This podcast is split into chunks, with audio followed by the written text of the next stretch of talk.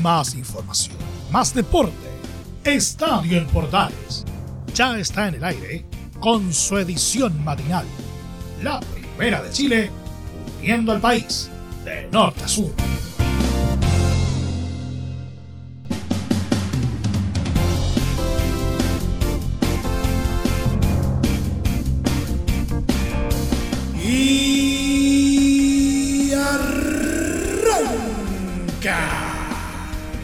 Señoras y señores, ¿cómo les va? Muy buenos días. Bienvenidos una vez más. Bienvenidos al show día lunes, inicio de semana.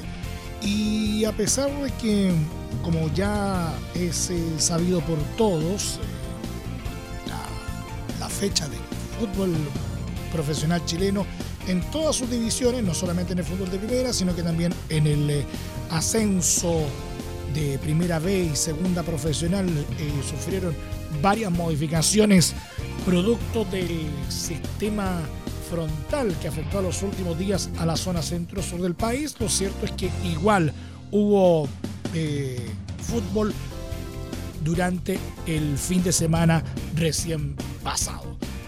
En esta oportunidad vamos a echar un vistazo básicamente a lo que fue el fútbol de ascenso que se jugó de manera bastante intensa ayer domingo. Vamos a contarles todos los duelos disputados con sus respectivos resultados, la lucha por el liderato que está prácticamente al rojo.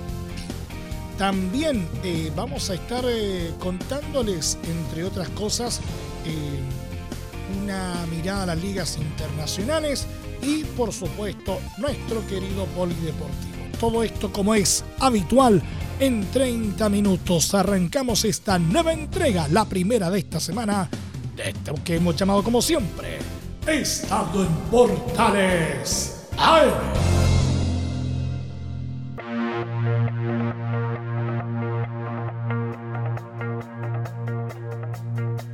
Desde el máster central de la Primera de Chile, uniendo al país de norte a sur, les saluda Emilio Freixas. Como siempre, un placer acompañarles en este horario.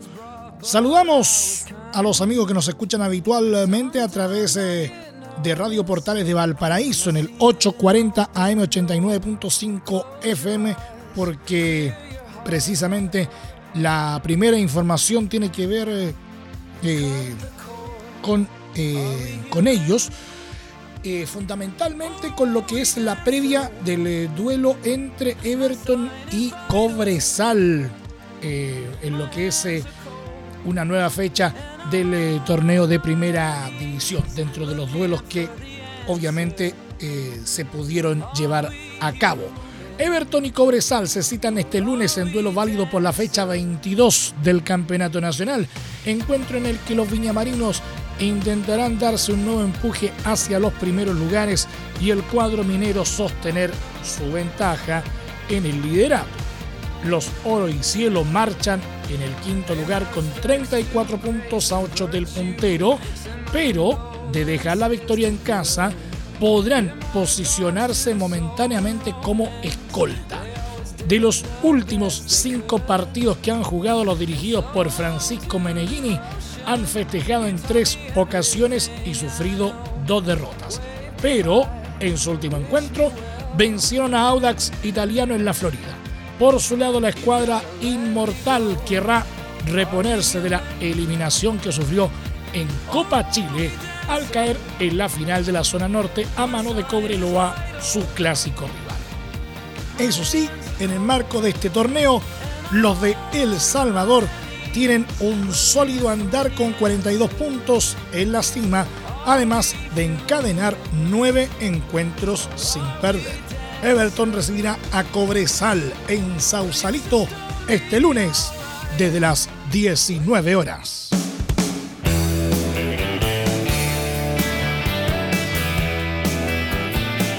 Santiago Wanderers tuvo una dramática reacción para lograr igualar 1 a 1 con Universidad de Concepción en el estadio bicentenario Elías Figueroa Brander de Valparaíso por la fecha 24 de la Primera B, resultado que mantuvo al elenco porteño en zona de liguilla. La escuadra Caturra empezó en desventaja el encuentro por el autogol de Adrián Barbosa a los 13 minutos, diferencia en el marcador que se mantuvo hasta bien entrado el tiempo de juego. Fue así que transcurrió el resto del cotejo con intentos de los de Valparaíso por al menos igualar para evitar la derrota, lo que terminaron consiguiendo con la anotación de Joaquín Ceballos en los 87. De esta manera, Santiago Wanderers quedó en el séptimo lugar de la tabla con 37 puntos y en la próxima fecha se verán las caras con Santiago Morning. Universidad de Concepción, por su parte, se estacionó en la duodécima ubicación con 26 unidades, teniendo en el horizonte a San Marcos de Arica.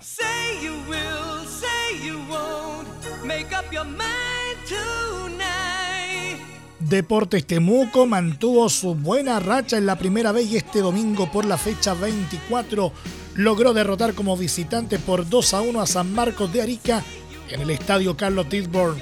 El elenco del Pige asestó el primer golpe en el marcador a los 31 minutos con el tanto del uruguayo Luis Acevedo, quien tras la expulsión de Brian Viveros en el local a los 38 logró estirar la ventaja visitante en los 43.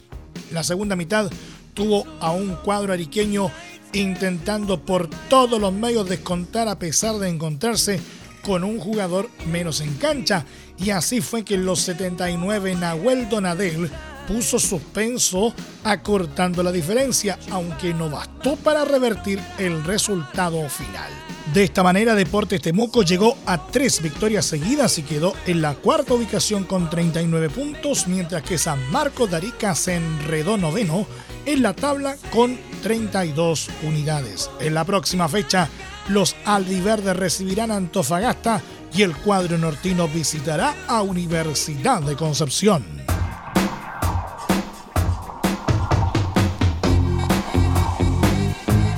El experimentado Humberto Suazo logró marcar un gol este domingo en la vuelta al triunfo de San Luis de Quillota en la primera B con un 3 a 2 a domicilio sobre Deportes Recoleta en la fecha 24 del certamen. El elenco amarillo no podía ganar desde hace cinco partidos en el torneo, pero cortaron esta mala racha a costa del Reco.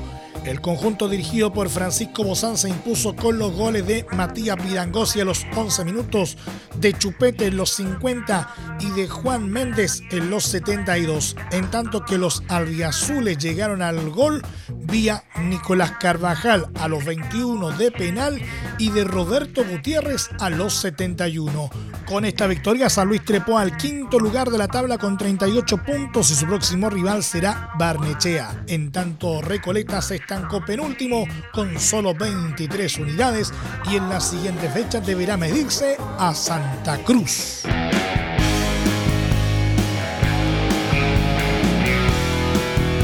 Deportes Antofagasta derrotó por 2 a 0 a Barnechea este domingo en el Estadio Calvo y Bascuñán y reforzó su liderato en el campeonato ascenso con 42 puntos. Uno más respecto a su máximo perseguidor Deportes Iquique. Los goles de este partido fueron bien entrado el segundo tiempo gracias al venezolano Luis Guerra en los 78 minutos de juego y al argentino Rodrigo Contreras a los 83. Uno que pudo quedar a solo un punto de los Pumas era La Serena, que en paralelo jugó con Puerto Montt, cayendo por 2 a 1 en casa, abriendo la cuenta mediante Juan Sánchez Sotelo a los 33, pero sufriendo la remontada con las conquistas de Camilo Melibirú a los 57 y José Bandes a los 86. En la próxima fecha, los antofagastinos visitarán a Temuco en el Germán Becker y los guaycocheros harán lo propio frente a San Luis.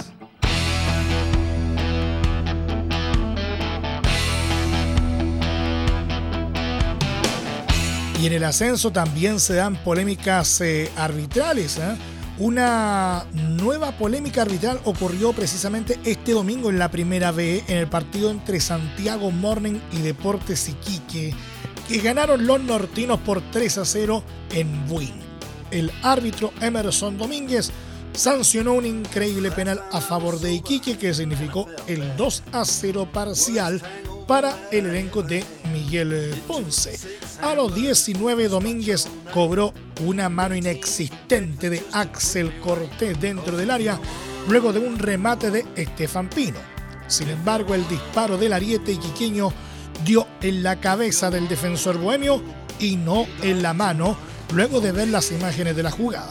Lo más increíble es que el juez mostró tarjeta amarilla a Cortés por esta supuesta infracción. Luego Hans Salinas convirtió el penal y puso el 2 a 0 transitorio. Al final Iquique ganó por 3 a 0 y se puso como escolta del torneo de Primera B con 41 puntos, mientras que el Morning quedó colista con 23 unidades junto a Recoleta. Entre Marco Grande y Marco Chico, media vuelta y vuelta completa. Escuchas Estadio en Portales en la Primera de Chile, uniendo al país de norte a sur.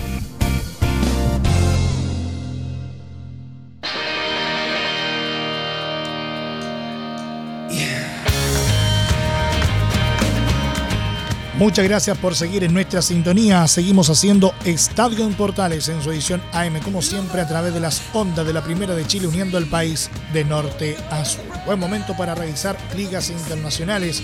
El zaguero chileno Mauricio Isla fue titular y jugó los 90 minutos en el debut triunfal del técnico Carlos Tevez al mando de Independiente de Avellaneda ante Vélez Sarfield. En duelo válido por la fecha 2 de la Copa de la Liga, el cuadro rojo se impuso por 2 a 1 al elenco del Fortín, con un buen cometido de Isla por la banda derecha. Matías Jiménez abrió la cuenta para el cuadro de Avellaneda a los 52 minutos, pero Santiago Castro le puso una cuota de emoción al igualar a los 83. Cuando se jugaban los descuentos, el mismo Jiménez le dio el triunfo a Independiente mediante lanzamiento penal. Con esta victoria, Independiente sumó sus primeros tres puntos y se puso octavo en el grupo A.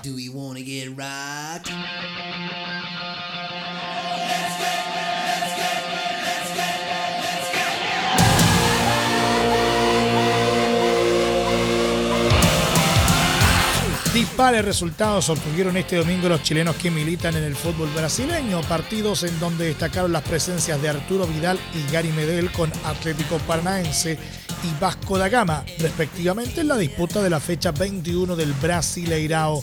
Tanto el ex Flamengo como el otro jugador del Bolonia fueron titulares en sus elencos, aunque solo el Pitbull estuvo en cancha todo el compromiso. En primer lugar, el King no pudo conseguir una victoria en casa ante el Fluminense. De hecho, el Furazao terminó festejando un agónico empate 2 a 2 en los descuentos. Pese a ello, fueron los locales los que abrieron la cuenta gracias a Kaká en el minuto 13 del primer tiempo. Sin embargo, el duelo se puso cuesta arriba para los anfitriones nueve minutos más tarde, a los 22, ya que Vinicius Cawe vio la tarjeta roja dejando a su equipo con 10 elementos. Y ya en el tramo final de la primera parte, a los 37, el volante nacional fue amonestado con tarjeta amarilla por una infracción. En el complemento se instauró la incertidumbre en la selección chilena, ya que Vidal debió ser reemplazado por Hugo Moura debido a molestias en su rodilla derecha. Por si eso fuera poco para los dueños de casa, llegó la reacción del flu que mediante las anotaciones de Guga a los 76 y Joao Neto a los 87 pasó adelante en el marcador. No obstante, cuando el partido ya se iba, Víctor Roque en el 90 más 3 decretó el definitivo 2 a 2 que le permite a su cuadro ubicarse en la séptima plaza de la clasificación con 33 puntos. En la próxima jornada, el Furazao recibirá en casa al Atlético Mineiro de Eduardo Vargas, delantero que presenció desde la banca el triunfo 2 a 0 de su elenco sobre el Santos. Por su parte, Gary Medel también estuvo desde el arranque en el cotejo en que Vasco da Gama se inclinó por la cuenta mínima ante el Palmeiras, actual segundo en la tabla de posiciones. La escuadra del formado en Universidad Católica que se mantiene como capitán del almirante y disputó todo el encuentro, debió lamentar una nueva derrota en el torneo luego que Rafael Veiga anotara en el minuto 65 el único gol del compromiso. Con este resultado, Vasco se mantiene en los últimos lugares de la clasificación, decimoctavo de 20 equipos con 16 unidades y en la próxima jornada buscará lavar sus heridas en su visita al Esporte Clube Bahía. Finalmente, otro chileno que tuvo acción este domingo fue Benjamín Kusevich, quien estuvo presente todo el partido en la caída 3 a 1 del Coritiba ante el Fortaleza. De hecho, él también nacido en la fue el autor del descuento de su elenco en el minuto 69, cuando este ya se encontraba en desventaja por 3 a 0 con dianas del ex colocolino Juan Martín Lucero a los 42 y 45 más 4 y Mariño a los 60. Con la caída los verdes se encuentran penúltimos decimonoveno con 14 puntos y en la siguiente fecha serán nuevamente visitantes, esta vez ante el Sao Paulo. Por la tercera fecha de la Liga Española, Villarreal con Ben Breton en los últimos minutos lamentó una movida derrota de 4-3 en casa contra Barcelona en un duelo que tuvo constante cambio de batuta en el marcador.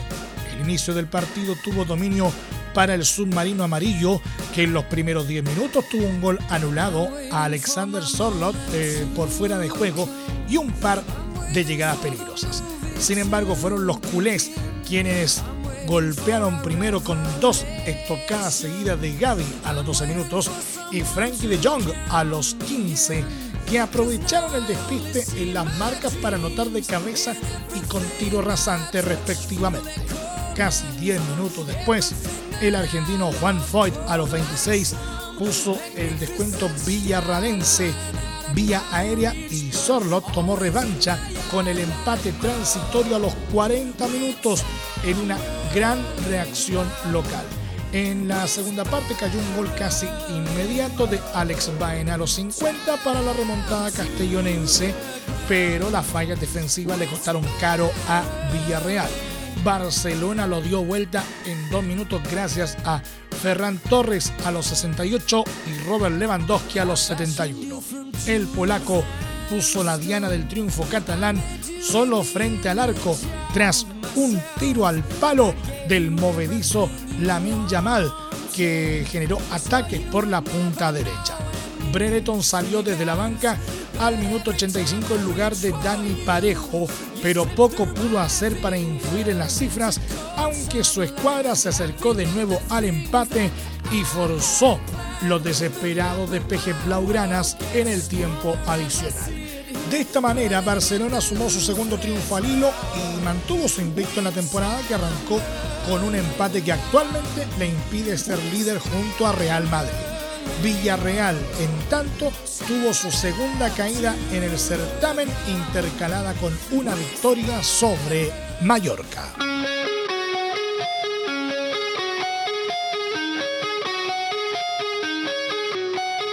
La escuadra de Real Betis dirigida por Manuel Pellegrini y sin el lesionado Claudio Bravo lamentó una caída de 4 a 2 ante Athletic Club de Bilbao pese a iniciar con la ventaja en la tercera fecha de la Liga Española. El conjunto verderón demoró solo dos minutos en abrir la cuenta con gol de William José. Luego a los 10, Isco Alarcón aumentó con su debut goleador en el equipo tras su fichaje en el último mercado.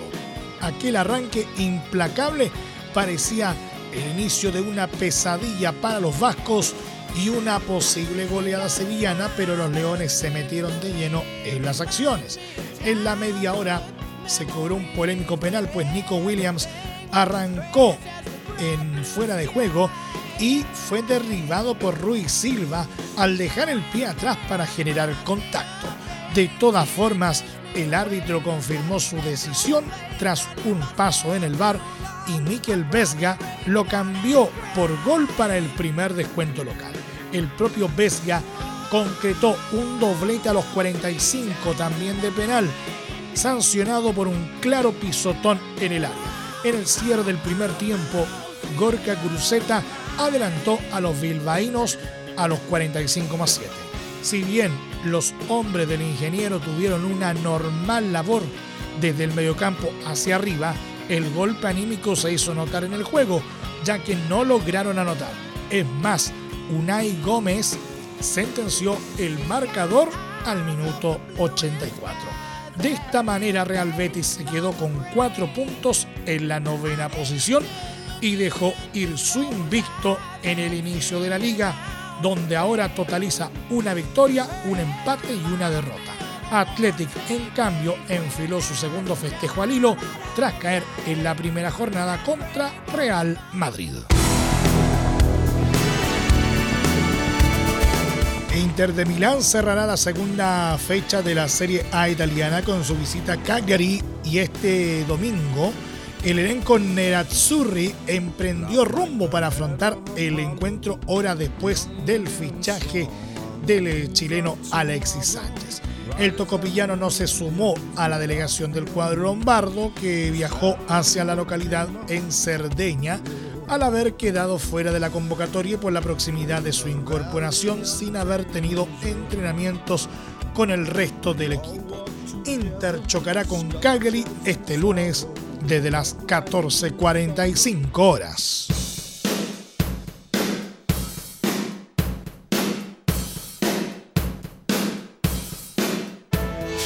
El nacional Francisco Sierra Alta quedó fuera por lesión de la derrota de Watford por 1-0 frente a Blackburn Rovers, ex equipo de Ben Brereton Díaz, en el cierre de la cuarta fecha de la Championship League de Inglaterra.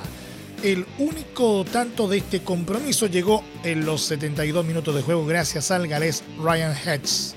En la próxima fecha, el elenco de Sierra Alta, ausente de la nómina de la selección chilena para el arranque de las clasificatorias, enfrentará a Coventry City de visita.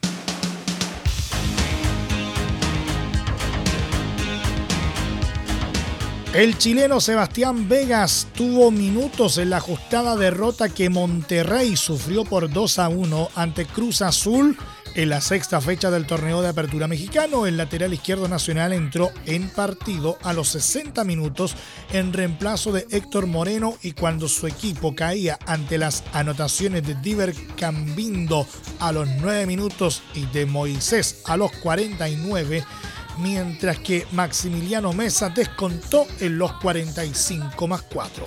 Con este resultado, Monterrey quedó en el octavo lugar del torneo con 7 puntos, en tanto que Cruz Azul trepó al decimosexto casillero con solo 4 unidades.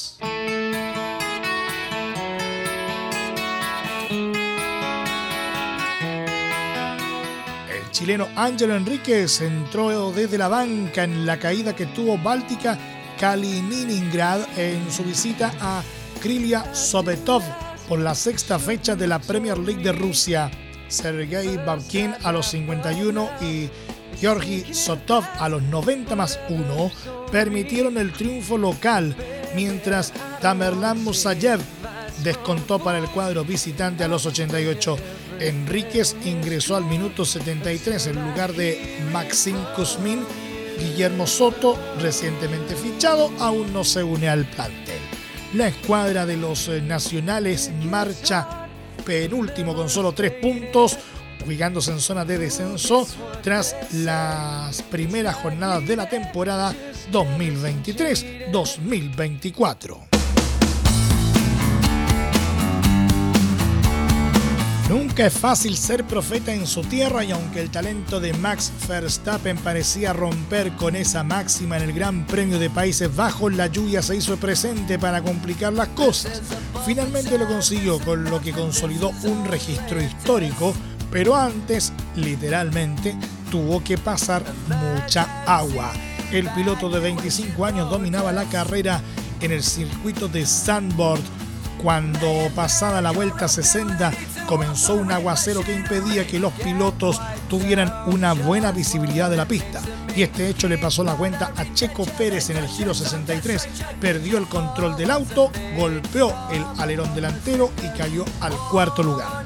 Pero eso no sería todo. Dos giros después, Juan Yusu chocó su monoplaza contra las barreras eh, de contención y por lo tanto la bandera roja pararía la carrera por casi una hora. Pero eso no congeló la ambición de la estrella de Red Bull. Tras el regreso de la velocidad, Verstappen tuvo que aguantar la presión de Fernando Alonso, que volvió al podio tras cuatro carreras y cumplió una gran actuación que le valió el rótulo de piloto del día y acelerar un poco más para poder sacarle un segundo de ventaja y consolidar su posición. Su compañero no lo pasa bien. En la vuelta 68 Pérez recibió una penalización de 5 segundos por velocidad excesiva en el pit lane y pese a llegar tercero no logró subir a la tarima y tuvo que cederle su lugar al francés Pierre Gasly. De ahí en más vino el delirio. Mad Max dominó sin contrapeso, se adaptó a la pista mojada y logró una victoria soñada un triunfo que sigue agrandando su leyenda, pues vio su novena bandera cuadros consecutiva como líder y con ello igualó la marca que había impuesto el alemán Sebastian Vettel en 2013. Además, logra su undécima celebración en esta temporada y podría alcanzar el récord que él mismo impuso de 15 primeros lugares en un mismo año, 2022. Eso sin contar esta fue su tercera conquista en Sanford, por lo que se sube a la tarima de quienes más han ganado ahí junto al británico Jim Clark. Estoy orgulloso, estaba emocionado cuando escuché el himno antes de la carrera. Después vino la prueba, la lluvia, ha sido increíble. Estoy feliz por este resultado. Siempre tenemos la presión por ganar. Ya pensaremos el próximo fin de semana en romper el récord de Fettel, anunció el joven que quiere poner su nombre en todo lo que se refiere a la Fórmula 1. Claro que para ello tendrá que lidiar con un Alonso ambicioso. El español le anunció a su equipo que pronto ganaremos una carrera y antes de subirse a festejar su segundo puesto, aseguró que fue una carrera muy intensa con las condiciones de lluvia fuimos muy, muy rápidos. El coche voló, estuvo muy competitivo y fácil de conducir. En estas condiciones necesitas un coche en el que puedas confiar y hoy confié en él. Venir a este circuito es siempre especial, hay mucha energía, aunque te obliga a estar muy concentrado siempre. Poder compartir el podio con Max es especial. ¿Cómo se encuentra en la clasificación? Verstappen amplió su ventaja como líder y pisa fuerte con 339 puntos, 138 unidades más abajo está el mexicano Pérez y Alonso continúa tercero con 168 positivos.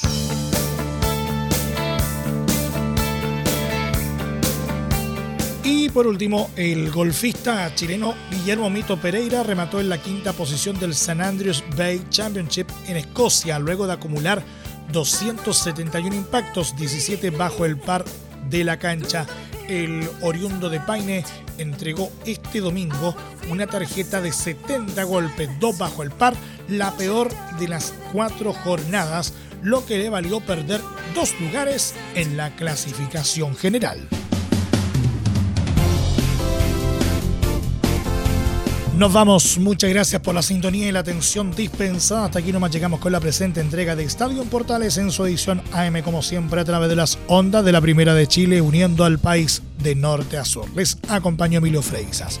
Muchas gracias a quienes nos sintonizaron a través de las distintas eh, plataformas de portales digital, a través de los medios unidos en todo el país y desde luego a través de la Deportiva de Chile radiosport.cl. Continúen en sintonía de Portales Digital porque ya está aquí la mañana al estilo de un clásico, portaleando la mañana a continuación.